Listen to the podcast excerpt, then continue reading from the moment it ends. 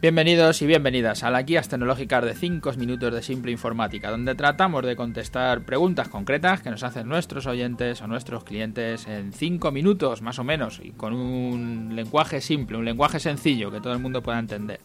Hoy nos encontramos en nuestro programa 181, OCR, qué es y cómo hacerlo. En uno de los programas eh, anteriores hablábamos sobre Evernote y mencionábamos la posibilidad de archivar documentos escaneados y luego buscar por palabras dentro de, este, de esta fotografía, por decirlo de alguna manera, realizando un OCR. Y nos preguntaba un oyente eso, qué es, cómo lo hace, qué es el OCR, ¿no?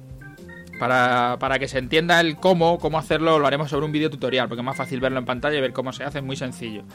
Pero para que se entienda qué es el OCR, el Optical Character Recognition, o algo así, en mi inglés de pueblo, el reconocimiento de caracteres, vamos a explicar el paso del analógico a digital, del que ya hablamos en otro programa.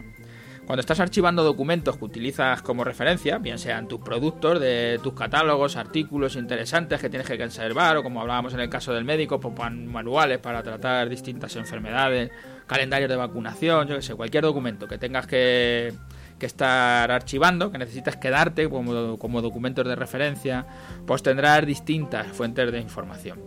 Si tienes un documento que está creado con un procesador de textos, como Word, porque te lo han enviado en ese formato, o bien porque lo has creado tú, pues ya es un formato digital, se ha creado directamente sobre el ordenador.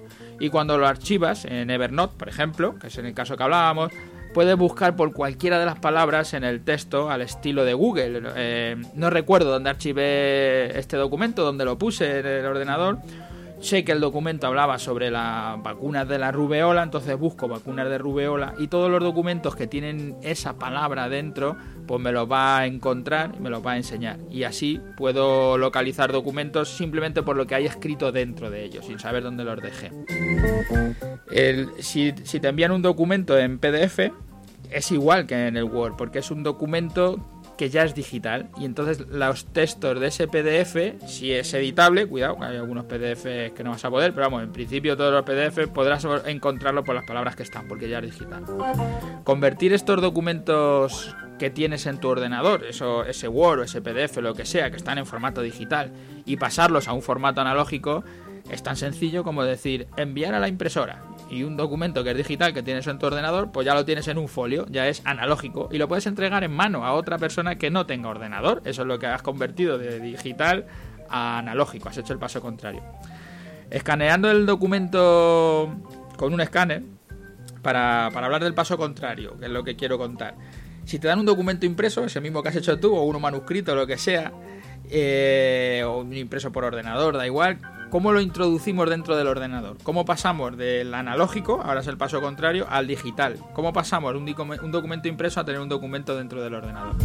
Lo que digo, escaneando el documento con un escáner, es la forma que se utiliza, ahora fotografiando con los móviles, hay, distintas fórmulas, pero la, cosa lo que estás haciendo es una fotografía. Escaneas con un escáner y eso convierte el documento en una imagen. Igual que si fuera una fotografía de tus vacaciones donde estás con tu primo en la playa, exactamente igual. Lo que está haciendo es escanear una fotografía, pasarlo de analógico a digital. Este es un formato digital y ya lo puedes archivar en tu ordenador. Ya está digitalizado, lo tienes en formato digital y lo puedes tratar en el ordenador. Cuando es una fotografía, pues no tienes ningún problema. Lo archivas y puedes poner etiquetas para su búsqueda o poner texto para luego localizarlo de las vacaciones en la playa, con mi primo, no sé qué tal. Puedes poner lo que quieras y luego buscar esas palabras y encontrarías la foto. Pero cuando escaneas un documento de texto, que a lo mejor son 10 páginas llenas de texto, el escáner lo trata igual que la imagen que ha tratado con tu primo en la playa. Y si quieres buscar por alguna de las palabras de los textos, tendrías que teclear todos los textos para poder buscar por esos textos. Sería una paliza. Para no, teclear todo, lo que hacemos una vez escaneado el texto, una vez digitalizado, le pasamos por un software de OCR y lo que hacemos es leer la fotografía, leer esos textos que, son fotográficos, que es una foto al final, y sacar los textos en, forma, en formato de procesador de textos. Y así ya puedes editar el texto o buscar por alguna de sus palabras.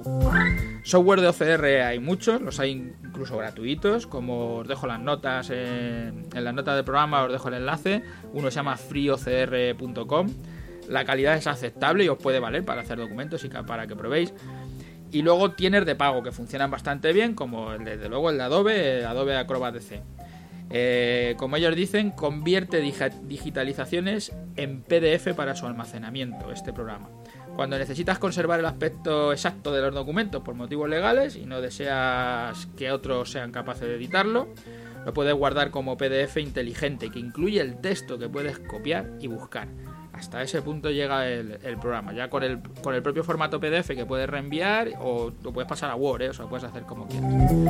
Bueno, hasta aquí el programa de hoy, que ya me he pasado de tiempo, como siempre. Eh, nada, recordaros que si queréis dejarnos cualquier mensaje en nuestra página web, simpleinformática.es, nuestro, nuestro formulario de contacto. Y si pasáis por Ivo, por iTunes, pues os agradecemos que les dejéis allí vuestras valoraciones y vuestros me gustas. Y muchas gracias a todos los que nos escucháis a diario, los que nos escucháis en este programa. Gracias por estar ahí. Hasta mañana.